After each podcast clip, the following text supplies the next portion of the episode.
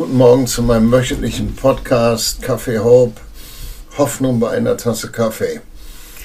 Heute ist mein Thema Leben im Jetzt oder Leben im Augenblick. Wenn du ähm, dir noch nicht die Sachen zusammengesucht hast, wie Bibel, Schreibblock, Tasse Kaffee, dann hast du jetzt die Gelegenheit dazu. Ich mache eine kleine Pause und dann komme ich gleich wieder.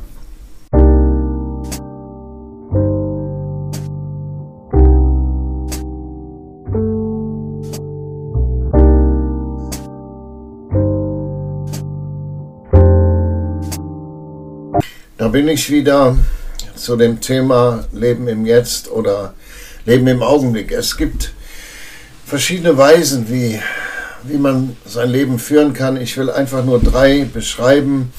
Ich bin ja kein Psychologe oder Therapeut, aber einfach drei beschreiben. Du kannst einmal leben, indem du auf gestern gerichtet bist. Du, du richtest deinen Blick in die Vergangenheit, frei nach dem Motto, früher war alles besser, war alles leichter. Ähm, die Sachen waren billiger, das Wetter war besser, die Umwelt war nicht so gestresst, die Leute waren freundlicher. Ähm, ist dann der Blick auf die Vergangenheit. Du kannst aber auch deinen Blick auf morgen richten und das geht nach dem ähm, Motto, morgen wird alles besser. Wenn erstmal der Krieg in der Ukraine vorbei ist, wenn erstmal die Klimaziele erreicht sind, wenn ich erstmal einen neuen Job habe oder überhaupt einen Job, wenn ich erstmal eine bessere und größere Wohnung habe, wenn ich erstmal einen Partner habe und wenn ich erstmal Kinder habe, wenn ich erstmal mehr Geld habe, das ist dann der Blick auf die Zukunft und das ist das, was wir als normalerweise als Hoffnung bezeichnen. Hoffnung ist immer auf die Zukunft ausgerichtet. Und dann gibt es als drittes die Möglichkeit, auf das Heute gerichtet. Das sind die Leute, die kommen und sagen, heute ist ein guter Tag. Gegenwart. Und da steige ich ein mit äh, einigen Bibelversen. Zunächst in 2. Korinther 6, Vers 2. Da sagt, schreibt der Apostel Paulus, siehe, jetzt ist die angenehme Zeit. Siehe, jetzt ist der Tag des Heils. Jetzt. Es geht um dieses Jetzt. Heute. Heute ist der Tag des Heils. So wenn ich also als wiedergeborener Gläubiger mich ständig ausrichte auf die Zukunft, dann bin ich hoffnungsorientiert. Aber Hoffnung bringt nichts hervor. Hoffnung kommt, Hoffnung geht. Aber Glaube ist das, was jetzt ist. Glaube ist Gegenwart. Jetzt ist der Tag des Heils. In 2. Mose 3, Vers 14 da hat Mose die Situation, er hat eine Begegnung mit Gott und dann sagt er Gott, äh, was ist denn dein Name, damit ich dem Volk sagen kann, wem ich begegnet bin. Und Gott sagt, ich bin der ich bin. Gott sagt nicht, ich, ich werde sein, der ich sein werde. Er sagt, ich bin und ich bin. Gott ist ein Gott des Moments, des Jetzt, des Heutes. Und in Jesaja 42, 8 sagt er, ich bin der Herr, ich bin. Gott sagt, ich bin. Die Gegenwart ist das, was ich, was jetzt da ist, was ich jetzt habe. Und das ist der Bereich des Glaubens. Ähm, wir, sind wir, wir sind als Christen, wir haben diesen lebendigen Gott in uns und wir sind Menschen, nicht Menschen des Augenblicks. Wir sind schon Leute, die auch das Geschenk des Verstandes gerne annehmen und auch benutzen, aber da ist nicht unser Zentrum, von da aus leben wir nicht. Der Verstand sitzt nicht auf dem Thron in unserem Leben. Jesus sitzt auf dem Thron. So wir, wir denken auch nach, da, da laufen auch Planungen, wir, wir, wir planen Urlaub, wir planen in der Gemeinde, wir planen ähm, unsere persönlichen Schritte, die wir in unserem Leben gehen. Ähm, das Leben im Jetzt und im Moment heißt nicht, dass wir Gott einen guten Mann sein lassen und ähm, dann sagen, que sera, was sein wird, wird sein. Das ist nicht Leben im Augenblick. Leben im Augenblick ist dieses Bewusstsein, Gott ist da. Er ist bei mir, er ist hier. Und jetzt reagiert er, jetzt tut er Dinge, jetzt greift er ein. Jetzt heilt er Kranke, jetzt berührt er Menschen, jetzt ruft er Menschen in die Nachfolge, jetzt passieren Zeichen und Wunder. Jetzt, jetzt. Ähm, wenn ich bete, dann bete ich eigentlich immer mit diesem Fokus, dass Gott im Augenblick kommt.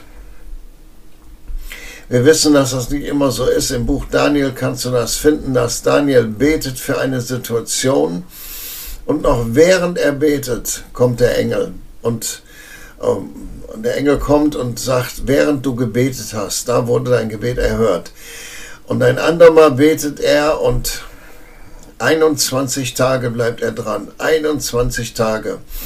Und dann kommt der Engel und sagt, im ersten Moment war dein Gebet erhört, aber es gab geistlichen Widerstand. Ich hatte einen Kampf mit dem Fürsten von Persien.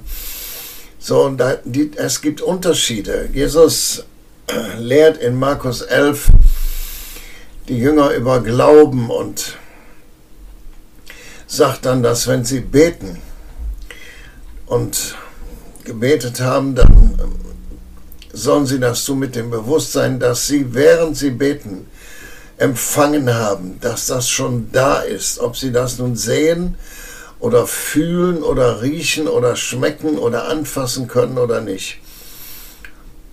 So, das ist, Gott ist immer im Jetzt. Gott ist immer im Jetzt. Er ist immer im Jetzt.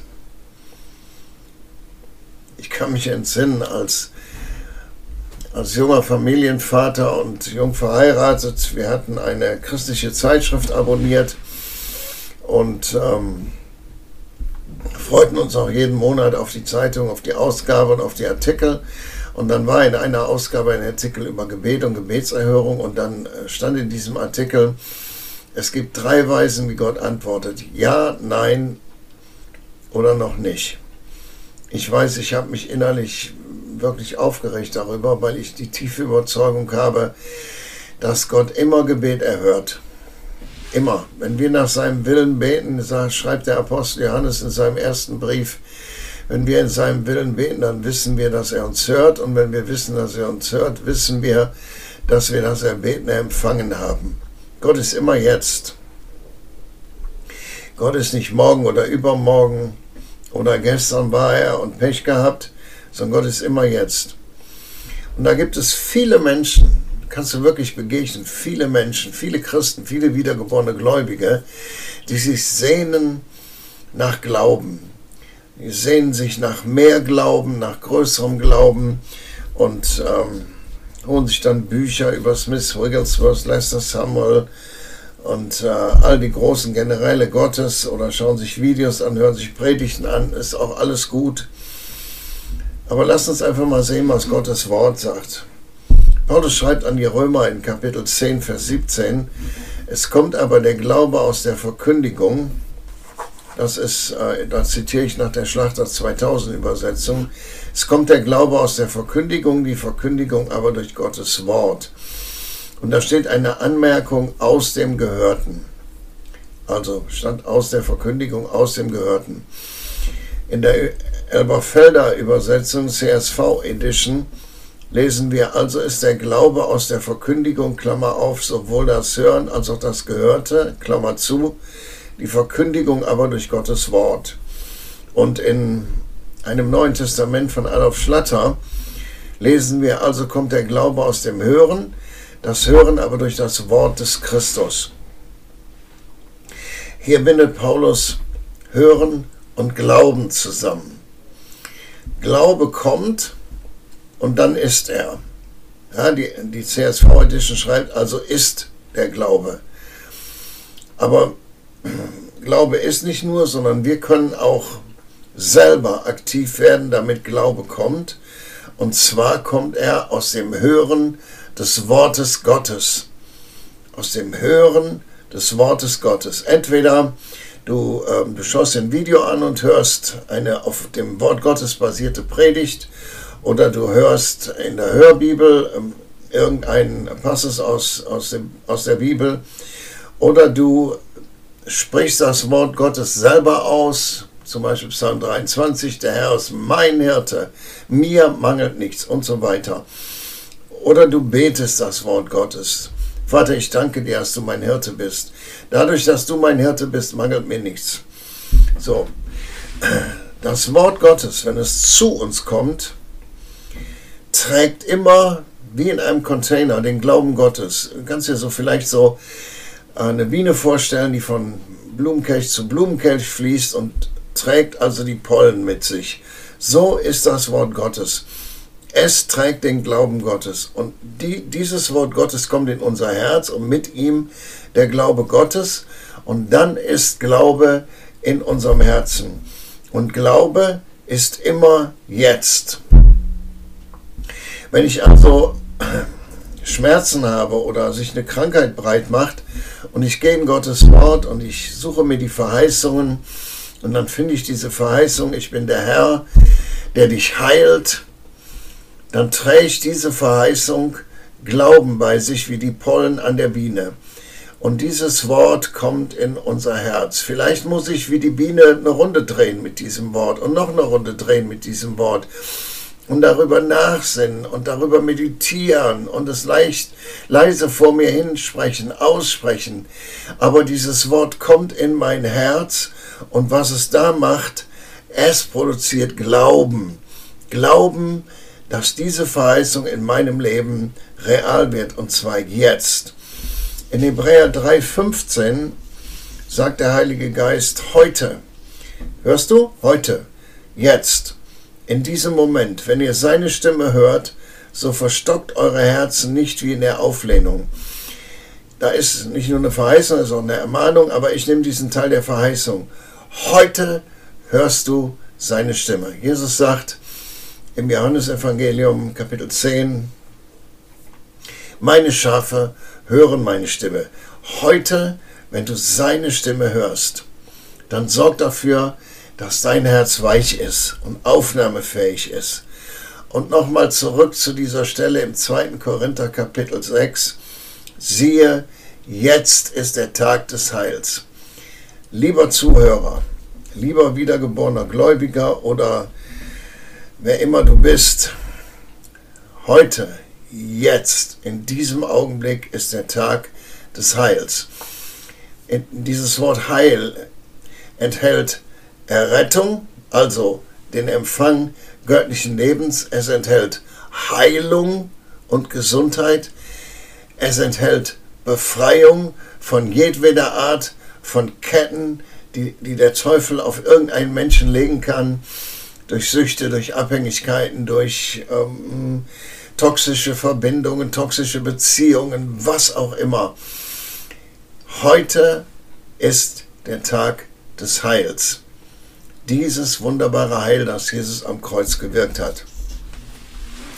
Also halten wir das fest. Gott ist jetzt, Gott ist Gegenwart und Gott ist im Moment. Wenn du also als wiedergeborener Gläubiger hineingehst in diese Gemeinschaft und tiefe Intimität mit Jesus, dann kannst du ein Leben im Jetzt führen. Ich kann mich jeden Morgen entscheiden, wenn ich aufstehe, lebe ich im Jetzt, gehe ich mit dem Heiligen Geist jetzt in den Moment hinein oder gehe ich in meinem Geist in die Zukunft und wenn doch alles besser wird und wenn sich alle diese schrecklichen Dinge verändern und wenn das alles leichter wird und wenn, ja, vielleicht hörst du schon, das geht so ein bisschen in Richtung von Utopie. Aber Gott hat mit Utopie überhaupt nichts zu tun.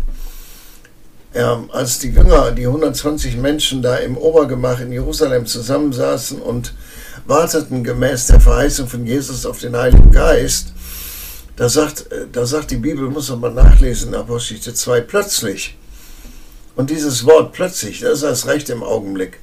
Plötzlich und ich, und ich bin überzeugt, das ist eine tiefe Überzeugung, die ich habe, dass Gott mit seinem Plötzlich auch immer wieder in unser Leben kommt, auch in dein Leben. Immer wieder. Dass wir, ja, für irgendetwas beten. Ich gebe dir mal ein Beispiel. Wir, wir haben einen Balkon und da ist eine doppelflügige Balkontüre und irgendwann letztes Jahr, um diese Jahreszeit, ich glaube, war, war im, im Juni oder Juli letzten Jahres, gab es einen Knacks und die Tür ging nicht mehr auf. So, war noch, der Sommer war noch gar nicht zu Ende, wir konnten nicht mehr auf den Balkon. Und ähm, dann stellte sich raus im Kontakt mit der Hausverwaltung, Da waren noch andere hier im Haus und im Nachbarhaus, die Probleme hatten und dann wurde jemand beauftragt. Kurz und gut, um das nicht so zu lang zu machen. Dann kam auch jemand, machte ein Aufmaß und ähm, ja, dann klingelte irgendwann ein Telefon vor zwei, drei, drei, zwei Wochen und dann wurde ein Termin gemacht und letzte Woche wurde die neue Tür eingebaut, nach einem Jahr. Und als dann alles erledigt war und die Monteure, die sehr gut gearbeitet haben, sehr schnell und sehr gut, dann in die Nachbarwohnung gingen, dann habe ich mich hingesetzt, habe erstmal angeguckt und gedacht, ja, da ist meine Gebetserhörung. Da ist meine Gebetserhörung. Ein Jahr. Ein Jahr. Und Gott ist so gut. Gott ist so gut. Und so geht es manchmal in anderen Dingen. Du betest für einen Menschen.